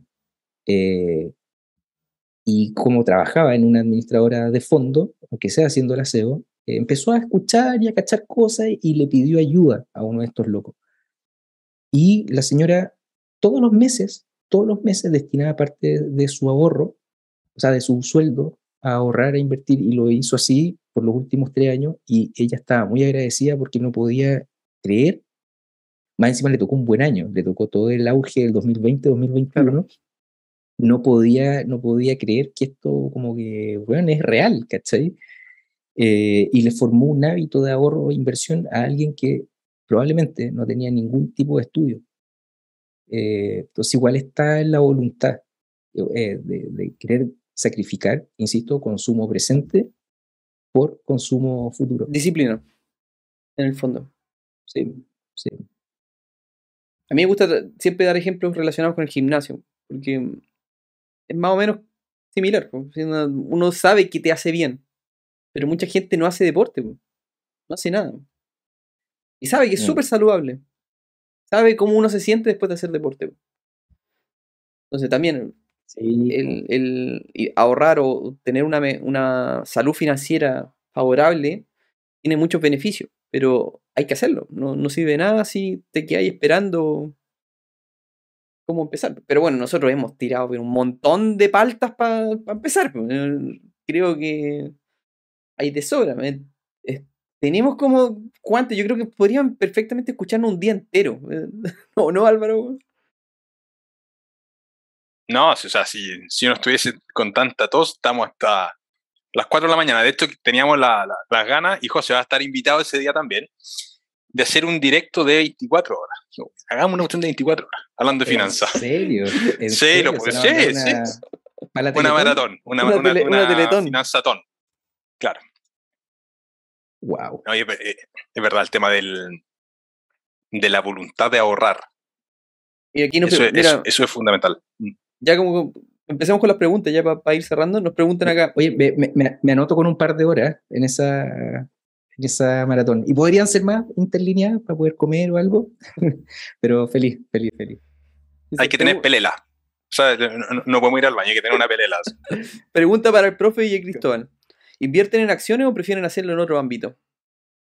¿Cuándo descubrieron este mundo? Bueno, yo personalmente, para los que no me conocen y vienen del- de la barra de, de José, yo, yo no soy dependiente, tengo una empresa propia. Tengo, la verdad que tengo como hartos negocios. Y a algunos les va bien y otros no les va bien.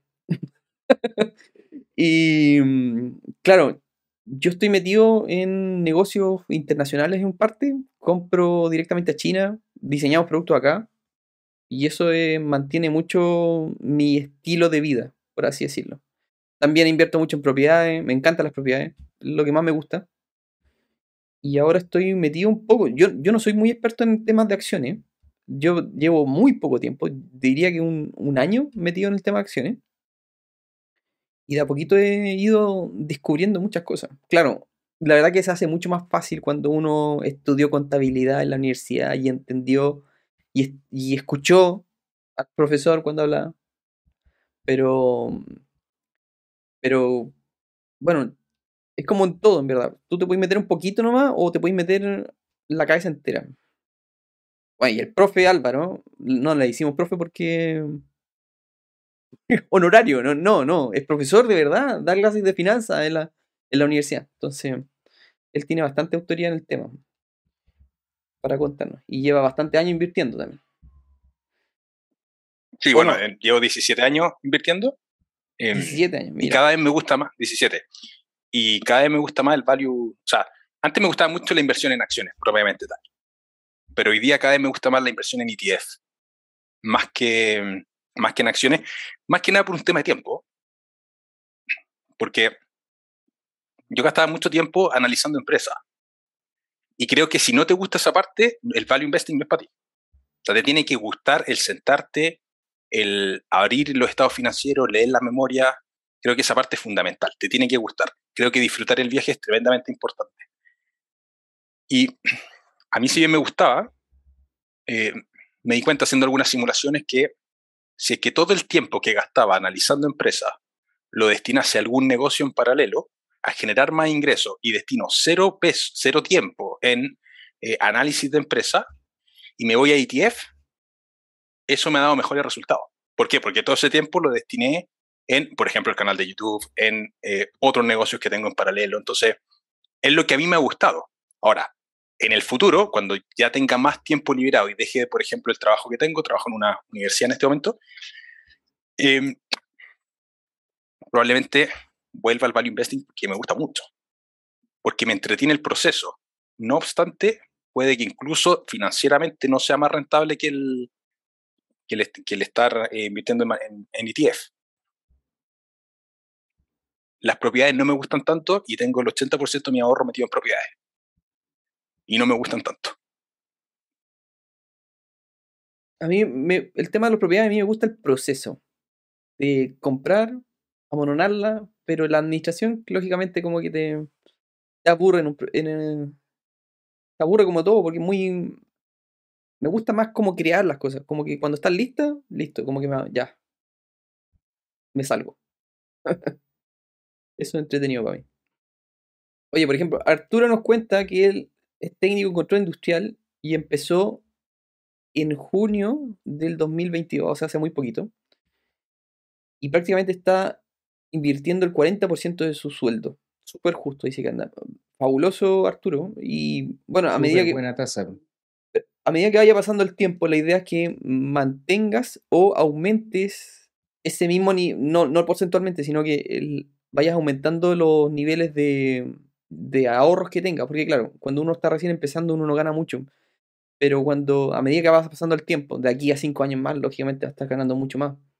Y ahí eh, es súper importante mirar hacia atrás cómo ha mejorado tu portafolio de inversiones con respecto también a todo el ahorro que has generado. Es súper bonito ver eh, ese análisis. Y también traspasárselo después a, tu, a tus seres queridos, contárselo. Aquí también otro más mes de 40%. Oye, eh, José, también nos, nos, han preguntado, por, se me salió la pregunta por ahí. ¿En dónde estás comprando acciones? Eh, actualmente y desde ¿Nadie no auspicia? el año pasado. Con, no, no, no, para, o sea, igual tengo un código de referido que está más muerto que en Racional. En Racional En compro Racional, por la, sí, sí, sí, sí, ahí. Em, eh, ¿cómo se llama? Creo que es la forma, o sea, sí o sí llegaron a, romper un poco con, la industria, a removerla un poquito, y mientras no salga algo mejor, eh, igual de barato, no, no tengo por qué cambiar. Y además simplifica el proceso, lo que tiene que ver con la compra-venta de dólares. Eh, me parece ultra, ultra práctico, de verdad, realmente.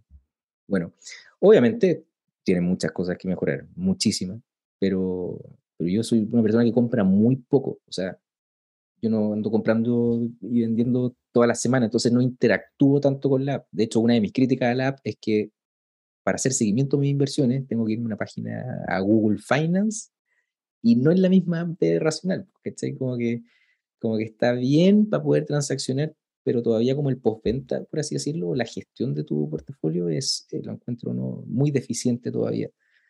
Eh, y vamos a ver si el mercado se sigue desarrollando y llegan alternativas mejores. Eh, estoy así, pues. Mira, Pepe nos hace una pregunta. Me, me imagino que, como tú, José, no nos contaste mucho.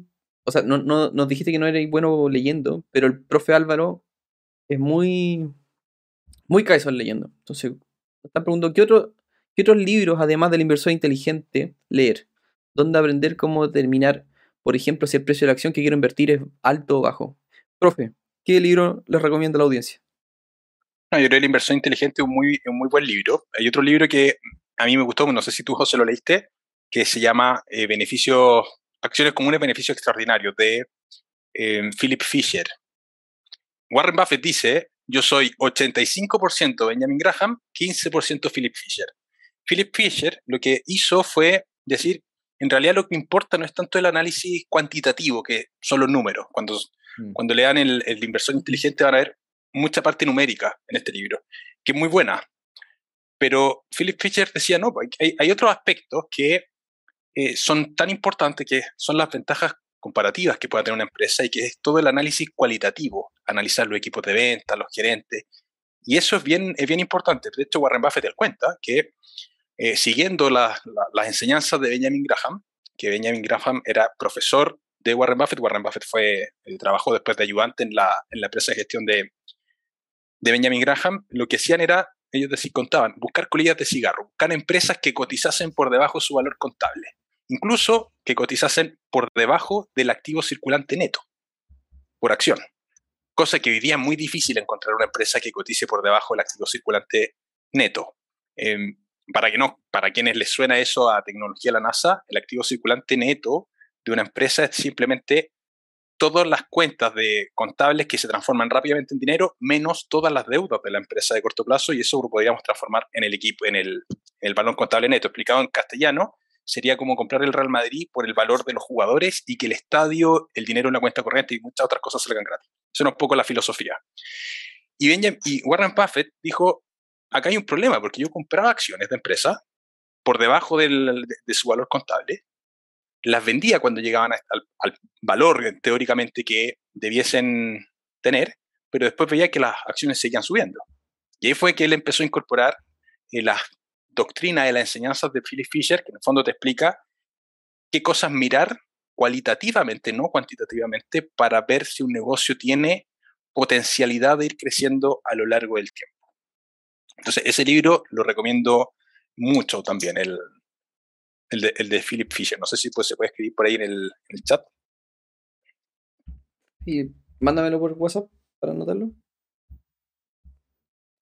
Hay, hartas preguntas relacionadas al, te- tema del depósito a plazo y a las inversiones en UF.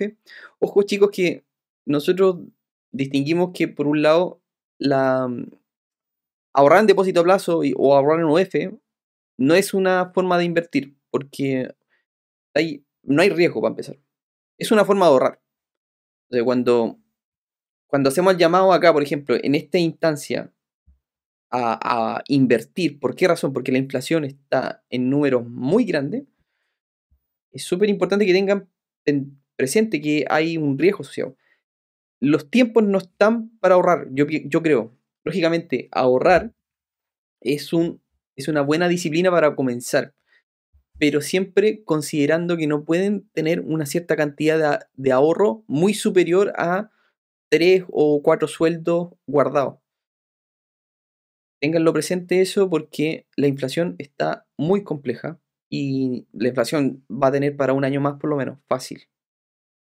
¿O no, profe?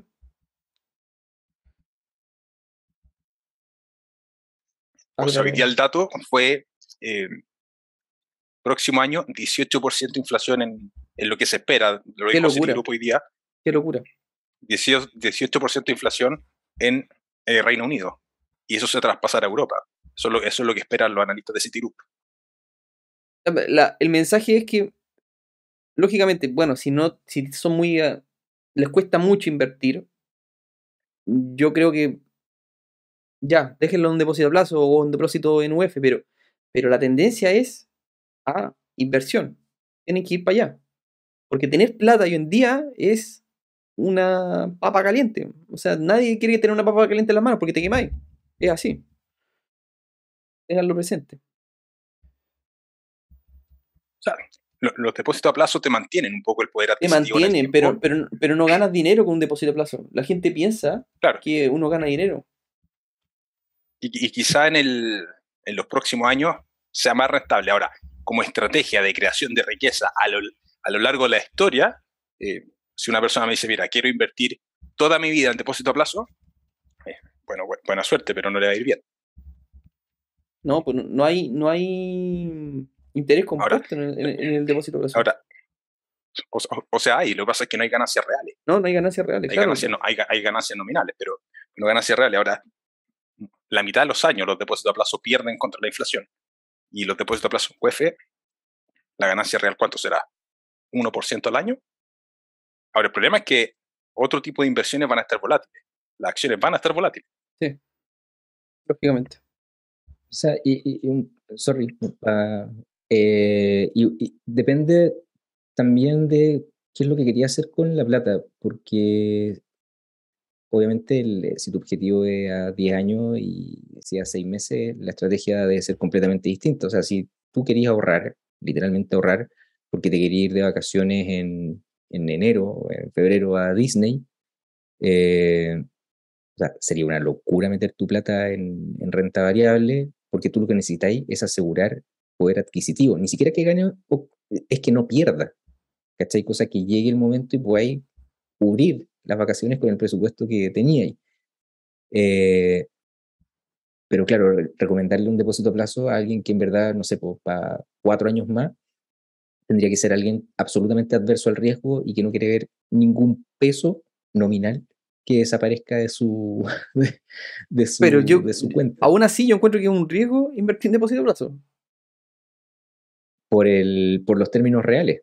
Sí. Porque al final Claro, sí. va a rentar al año cuánto un 5, ponte tú, 7 en el mejor escenario. Pero si la inflación es un 10, maní. Pero puede ser peor. Podría ser peor. Sí, pues obvio. Podría ser Obvio peor. sí. O Claro, sea, ahora, por decirte, yo, yo fui a, a Mendoza hace muy poco. y Yo le, le dije a mi señora, por ningún motivo tenemos que volver con un billete argentino. O sea, si volvemos el otro año, si, si vol- si volvemos el otro año para Argentina, ese mismo billete va a costar como 5 pesos. No, no, no va a valer nada. Fuiste hace mucho tiempo, ¿no? No, el mes pasado. ¿Habían precios? Onda en los famosos costos de menú.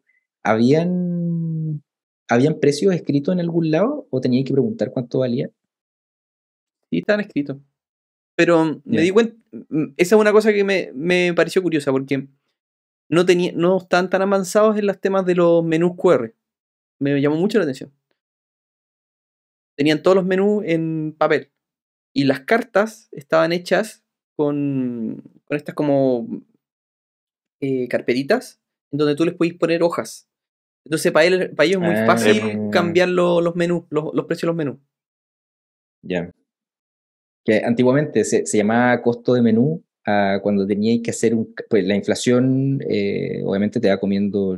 Sí, el cambian los precios toda la semana. Pero es una locura. Entonces imagínate, imagínate para un mini market de, de barrio, eh, tiene etiquetitas de todas sus cositas. Imagínate para la pobre señora tener que cambiar todas Claro. las etiquetas una vez a la semana, es de partida Oye, una paja. Yo llegué con el Sí. dólar en 2.20. El dólar, no el blue, el, el- el de la calle. Y cuando me fui estaban 3.60. Y estuve una semana. Mm, que, que la sí, locura. no, es una locura. Igual me dieron ganas de irme a ir allá. Oye, chicos, ya estamos en la hora. Em, la verdad que me leí todas las preguntas. Lamentablemente no nos da el tiempo para contestarlas todas.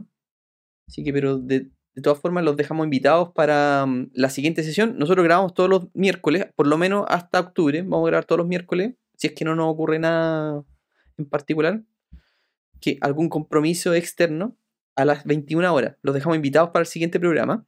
Y también van a estar los capítulos disponibles en todas las plataformas de podcast, Apple Podcast, Google Podcast y Spotify. ¿Ya? Para que nos puedan escuchar en, en algún otro momento. Cuando estén ocupados, manejando, el gimnasio, en la micro, en el metro. Álvaro. Y darle las gracias a, José por, porque él estaba en un directo antes también, eh, y obviamente puede ser muy cansador y él siempre, o sea, cuando lo invitamos dijo, perfecto, voy, cuente conmigo y siempre muy buena disposición, así que de verdad, muchas gracias José por, por acompañarnos hoy día en esta sesión. Invitadísimo para, para futuras sesiones también. Eh, Cuando quieran. ya todos somos testigos de que José se, se va a sumar a esa maratón que vamos a hacer cuando lo hagamos. Eh, José va a estar ahí por lo, menos, por lo menos un rato, así que espero que esta no sea la, la- la última vez, aparte de la de la de finanzas, que, que estemos con José en estas sesiones. Ahí dejé el, Oye, no, el nombre de José. Muchas gracias por haberme invitado. eh, un, un privilegio, de verdad. Muchas gracias. Dejé el nombre de José ahí para que lo- los que les interese puedan agregarlo después, suscribirse a su canal y puedan ver sus videos. También porque tiene hartos videos interesantes para los que se animan. José Stuben. Que tiene, tiene material muy bueno. Ya pues chicos, los dejo. Muchas gracias por todo. Gracias José, gracias profesor. Y nos vemos la otra semana. Que estén súper bien.